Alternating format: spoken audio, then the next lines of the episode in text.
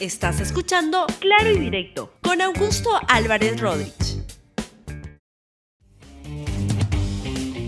Bienvenidos a Claro y Directo, un programa de LR.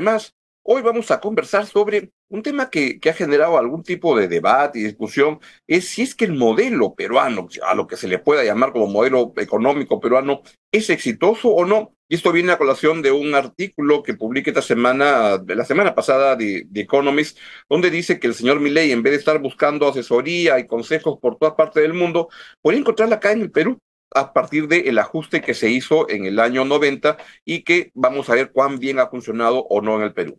Vamos a conversar además de eso con, con alguien a quien yo tengo un enorme respeto, que es el economista Roberto Chan, profesor distinguido de la Universidad de Rutgers, y, para mi, mi, gusto, pero muy compartido por mucha gente, uno de los mejores economistas peruanos. Vamos a conversar con él en un ratito, luego de contarles que como todos los días llevamos el, el recuento de cuántos días lleva prófugo el señor Vladimir Cerrón, ya lleva 146 días prófugo, sin vocación por entregarse a la justicia, que él le llama injusticia, luego que ésta la encontró uh, culpable en un nuevo acto de corrupción de alguien que usa la política como biombo para robar.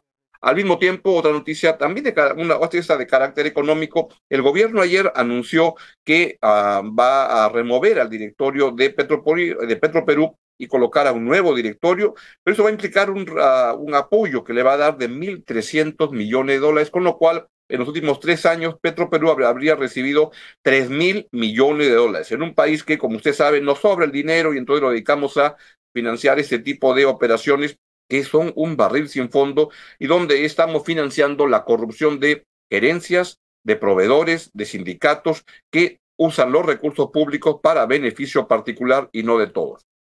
Luego, el ministro de Economía, el nuevo ministro José Arista, hizo ese anuncio. Es más, en una entrevista hoy en el comercio dice que el señor Arista, que los directores de Petroperú le mienten al Consejo de Ministros. Es lo que sostiene y eso es lo que está explicando el cambio. También va a cambiar anunciado el señor Arista al jefe de la SUNAT y lo que está planteando es que es raro porque todavía no tiene el reemplazo, pero ya anunció que está cambiando de ministro. Si pueden poner, por favor, la, la claqueta de lo dicho por el ministro Arista, dice, en nuestra idea, nuestra idea es refrescar la SUNAT con un cambio en la directiva. Es un entrenador de fútbol cuando dice que refrescar el equipo para, para que entre un nuevo delantero. Si bien Enrique Vera ha hecho un buen trabajo, creo que es hora de refrescar la institución con caras nuevas. Mi mensaje para la nueva autoridad, todavía estamos buscando, haciendo algunas evaluaciones de candidatos hasta anunciarlo. Finalmente, ayer la Universidad César Vallejo con el señor César Acuña, que es el presidente del partido APP, creo que también es este, persona muy importante de la universidad, junto con a su hijo, que es el, el señor Richard Acuña, que es presidente del equipo de la Universidad César Vallejo, presentaron a Paolo Guerrero, y fue una ceremonia muy, muy bonita, la verdad, con mucho baile, mucha alegría, se ve gran entusiasmo. Paolo Guerrero le pidió disculpas al pueblo de Trujillo por haberlos hecho sentir como que era una ciudad donde no se podía trabajar. Este, por la delincuencia, pues hay mucha delincuencia, pero se puede trabajar. Y el señor Acuña tuvo algunas frases que muchos han recordado, como esta, por ejemplo, donde dice que para llegar a acuerdos hay que querer, hay que saber qué acuerdo hay que tener. A ver, escuchen mejor ustedes. Los grandes acuerdos se logran ponernos de acuerdo qué queremos. Los grandes acuerdos se logran ponernos de acuerdo qué queremos. Así es, es, para llegar a acuerdos hay que ponernos de acuerdo en qué queremos. Suena un poco, había mucha gente que se ha burlado, etcétera, de la, de la frase, pero, pero creo que nos falta razón en este caso de decir que hay que ponerse de acuerdo en qué cosa se quiere conseguir, cuáles son los puntos de encuentro entre las dos partes o más partes en juego y sacar adelante la solución. Lo cierto es que la presencia de Guerrero en el equipo de la Vallejo es un gran refuerzo deportivo, pero también sin duda va a significar todo el ruido que ha habido en estos días, va a ser muy positivo para la perspectiva uh, electoral de, o política de APP y del señor Acuña en particular. Vamos al tema que les propuse y entonces uh, pues me tengo un gran gusto de poder presentar a Roberto Chan, un distinguido profesor, uh, su cargo, pero un distinguido profesor en Rutgers y para mi gusto un gran, gran economista. Roberto, bienvenido al programa. Hola, Augusto, muchas gracias por tenerme aquí. Pues qué bueno, además la audiencia en programa sabrá que de vez en cuando lo, convoco, voy a hacerlo con más frecuencia.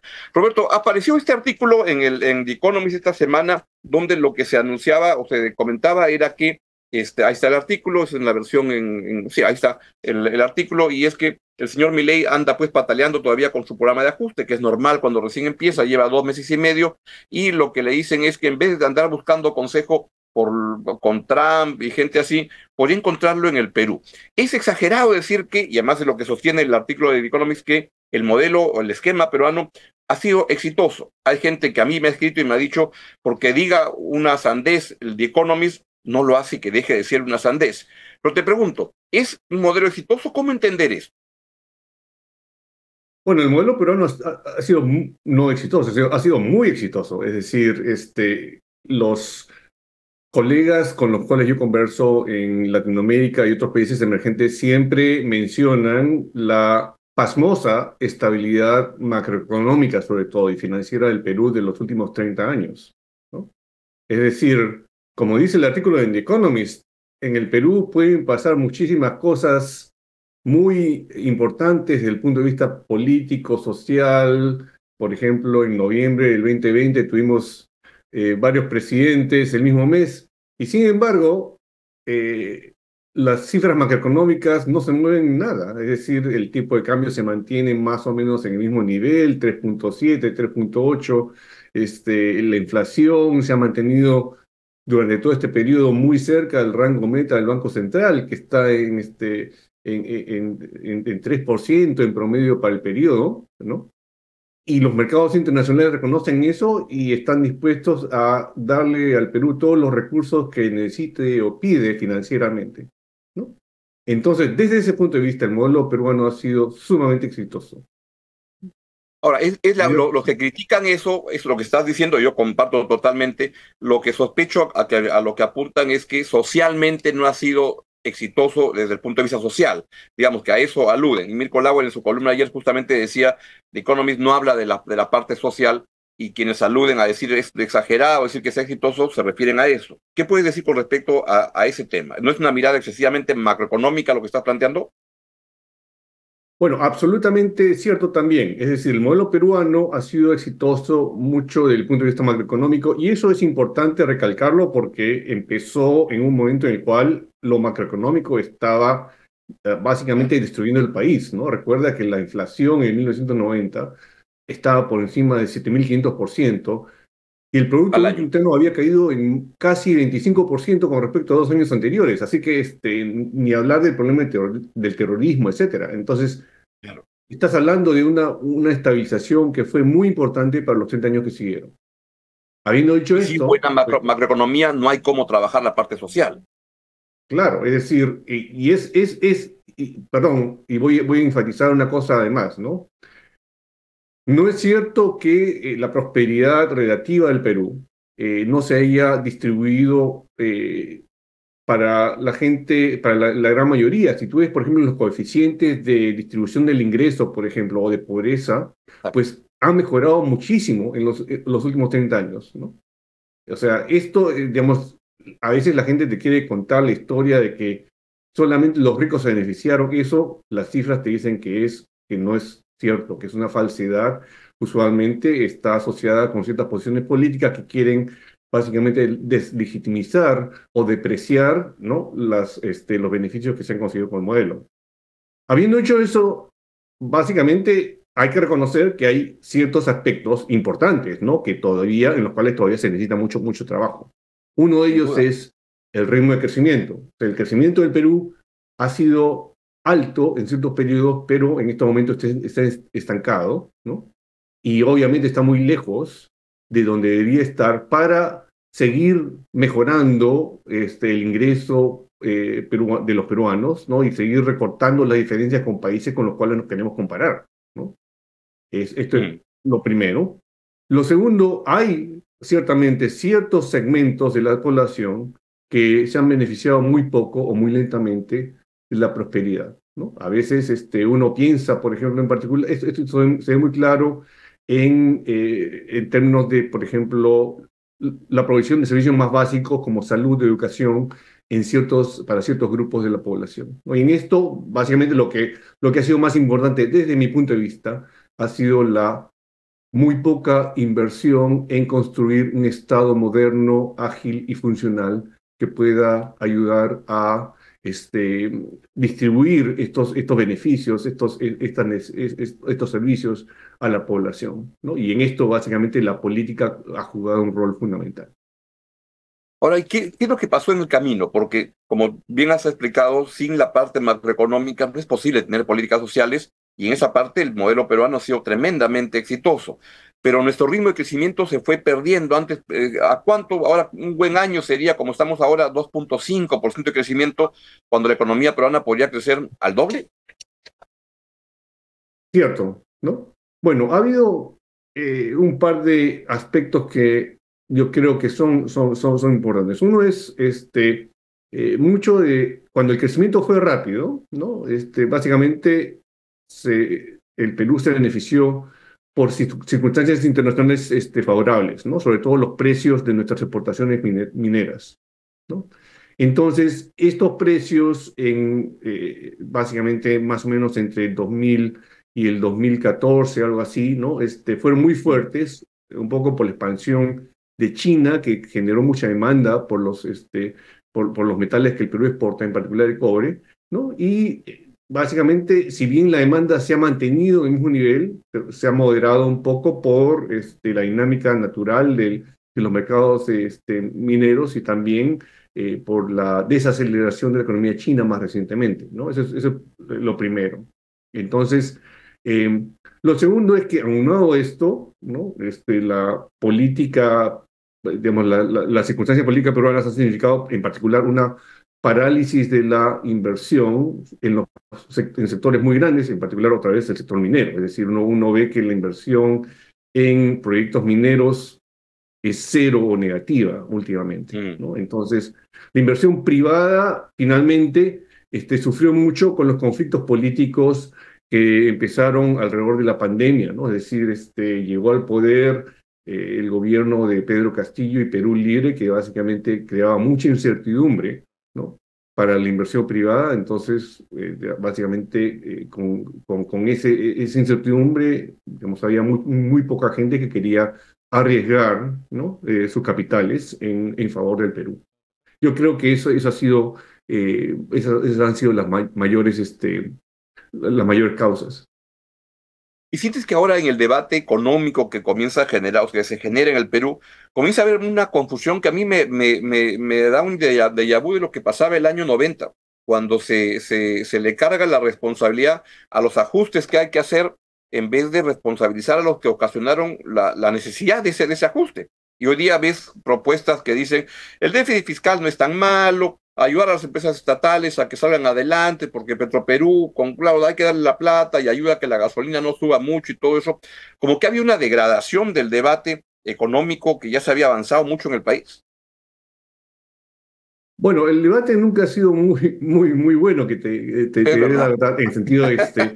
Pero, pero lo que sí ha habido hasta, eh, digamos, todo este periodo, eh, sobre todo en, al, al nivel de este, eh, los, eh, los economistas eh, que han estado a cargo de, la conducción de, la, política económica peruana, lo que sí ha habido, ha habido ha sido un gran consenso en mantener las bases fundamentales, los fundamentos este, macroeconómicos, ¿no? Es decir, en ese sentido, por ejemplo, las instituciones que se crearon alrededor del Banco Central, la independencia, por ejemplo, y este, las reglas fiscales, eh, metas de inflación, eh, la regla que, por ejemplo, que dice que el Banco Central no puede financiar, este, no puede financiar déficits fiscales, etc. Esas, esas, instituciones han sido básicamente aceptadas casi universalmente entre los economistas como eh, la, la, piedra angular de, este, de la economía peruana. Y yo creo que con buena razón. ¿No? En ese sentido, por ejemplo, la idea de que hay que este, eh, financiar déficits de empresas estatales, etcétera, etcétera, es una, es una, idea errada y yo no creo que va a prosperar, ¿no? Es decir, este, eso va en contra del fundamento mismo, ¿no? De la estabilidad macroeconómica y, financiera y fiscal que hemos tenido todos estos años, ¿no? En ese sentido, en ese sentido, yo creo que es, esas propuestas son propuestas efímeras que van a tener poco, eh, poco impacto. Ojalá. Y te llevo ahora a Argentina. ¿Es exagerado decir que el señor Milei debería mirar con cuidado lo que pasa en el Perú porque puede obtener buenas lecciones para su programa de ajuste aún en marcha? ¿Cómo ves lo que pasa en Argentina? ¿Cómo ves esa, esa, esa idea que plantea el The Economist? De todas maneras, Argentina no solamente debe ver lo que sucedió en Perú, sino que yo sé por, este, eh, conversaciones que he tenido con los economistas allí que, ya lo hacen, ¿no? Es decir, ellos han mirado con mucho cuidado, por ejemplo, el programa de ajuste eh, del Perú.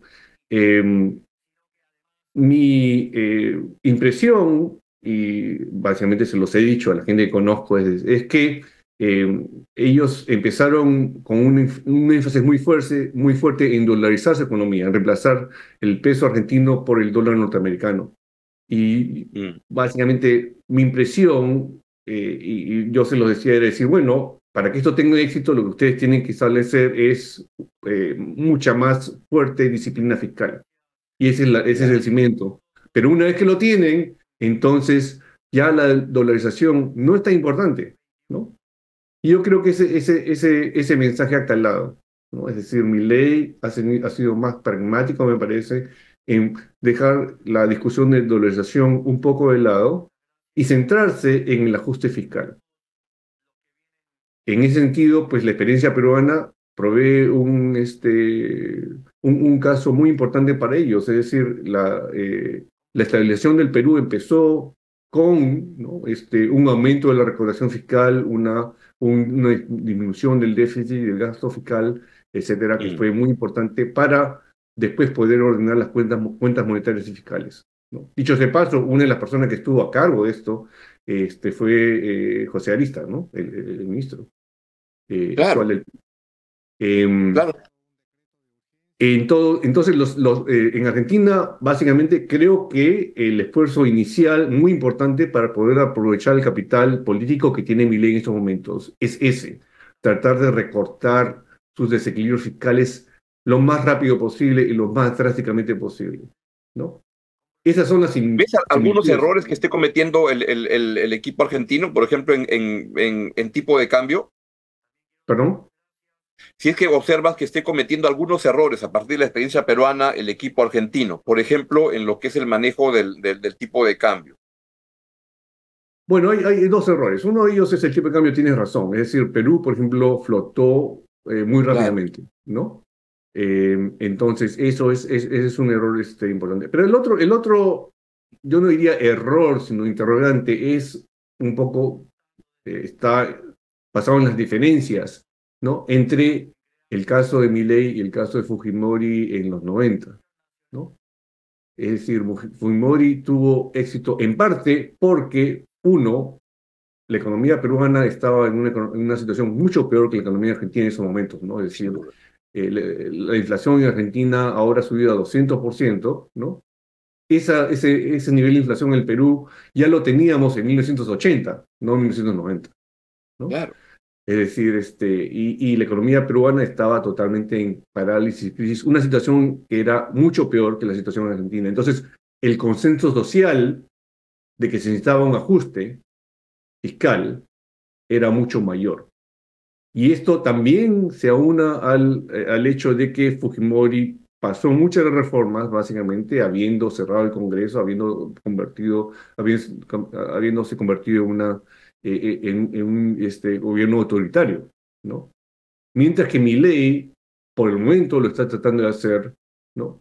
Con negociación con el Congreso argentino, donde tiene mucha oposición y él tiene menos del 15% de la representación. Mm. Entonces, pero en esa parte, Roberto, de, de Economy recuerda algo que es, es, interesante, que es, este, Fujimori fue un autócrata desde el año 92, pero la gran parte de la reforma económica la pasó antes del golpe antes del golpe del 5 de abril. Fue, fue antes que se dio y el Congreso le, aprobó la, las normas, ¿no? Bueno, sí, no, es decir, las medidas de corto plazo y mediano plazo se hicieron muy rápido, ¿no? Pero las bases eh, institucionales, ¿no? Eh, para mí, eh, la ley orgánica del BCR, que fue final en el 92, y la constitución del 93, donde cimienta esas bases, ¿no? En la constitución, y pone, por ejemplo, este, cláusulas como que el único objetivo del BCR es la estabilidad de precios, ¿no? Esas se hicieron después, de, del, cierre del Congreso, efectivamente. ¿Y lo que está planteando es qué cosa? ¿Que estos, estos ajustes solo se pueden hacer en, autocracias o, o, no? No, no, no, no. O sea, a mí me, pero me intriga exactamente, esa es una, una, eh, eh, una, una pregunta de, de, si mi ley lo va a poder hacer manteniendo la democracia en Argentina, ¿no? Y con ese, ese gran costo social, ¿no? En ese sentido, el caso argentino para el resto de la región es más importante que el caso peruano, ¿no? Es decir, este, porque, digamos, de tener éxito, ellos habrían demostrado que ese ajuste fiscal tan grande se puede hacer, ¿no? Sin destruir la institución democrática. Correcto. Eso sería muy, muy importante que se, que se mm. compruebe que puede ser. Finalmente, Roberto, ah, para la, ¿qué es lo que prevés para la economía peruana al, al paso que estamos caminando? ¿Cómo, ¿Cómo observas nuestra perspectiva de los próximos dos años? Bueno, en estos momentos creo que el resultado depende mucho de lo que sucede en el terreno político. Es decir, eh, hemos llegado, lo que veo en el Perú es que se ha llegado a una situación en la cual hay eh, una situación de estabilidad económica todavía se mantiene, es decir, la inflación, si bien subió, este, como subió en todo el mundo, este, está cayendo a los niveles preferidos del Banco Central, ¿no? Em, el déficit fiscal, si bien subió también el año pasado, creo que este, este año este, el déficit va a regresar a niveles aceptables, ¿no? Eh, la deuda peruana se mantiene en los niveles, niveles muy bajos, es decir, subió por el déficit fiscal el año pasado, pero básicamente todavía se mantiene en los niveles más bajos de los países de la región. ¿no? Es, decir, macroeconómicamente el Perú todavía anda muy estable. El crecimiento anda en cero, sin embargo, ¿no? si no es negativo. La inversión privada está paralizada y en parte también para ver lo que sucede en el terreno político, como digo. ¿no? Claro. Y Claro, entonces eh, lo que sucede en, el, terreno político es, algo que depende un poco de cómo se organice, si es que sucede, la clase política peruana para llegar a un consenso acerca de cómo van a enfrentar las elecciones que vienen en dos años. Es decir... Se siente que es la, gran pregunta que muchos se hacen, ¿no? Como que el panorama de los próximos dos años está como ya previsto, cuál es, la señora Boluarte sé qué, etcétera, pero la pregunta de un inversionista es y después del 2026, ¿qué cosa sigue? Exacto. En ese sentido, pues hay buenas noticias y malas noticias, ¿no? Es decir, las buenas noticias es, que muchas de las, de las trabas para la recuperación peruana, el crecimiento peruano, son relativamente revertibles en un horizonte relativamente rápido. La mala noticia es que para que esto suceda, básicamente tiene que haber una recomposición política que básicamente eh, lleve a la ejecución, la implementación de políticas económicas este, adecuadas. Que ahora habría que, parafraseando a, Clinton, decir, es la política estúpido. Ahí hay que ver la respuesta. Para mí es, e, e, eso es claro en el caso del Perú en estos momentos. Roberto, te quiero agradecer muchísimo tu participación en el programa y, te voy a seguir molestando porque nos, explicas las cosas que están ocurriendo con facilidad, que las podamos entender todos. Te, todos. te envío un gran abrazo y un agradecimiento por tu presencia. Abrazo para ti y muchas gracias, lo disfruté mucho. Muy bien, un abrazo. Adiós. Ha sido Roberto Chan, distinguido profesor de Rutgers University, es peruano y es un gran economista y nos ayuda a entender esta cosa. Bien, de esta manera llegamos pues al final del programa. Los dejo con la excelente programación de LR+, y nos vemos mañana. Chao, chao. Gracias por escuchar Claro y Directo con Augusto Álvarez Rodríguez. Suscríbete para que disfrutes más contenidos.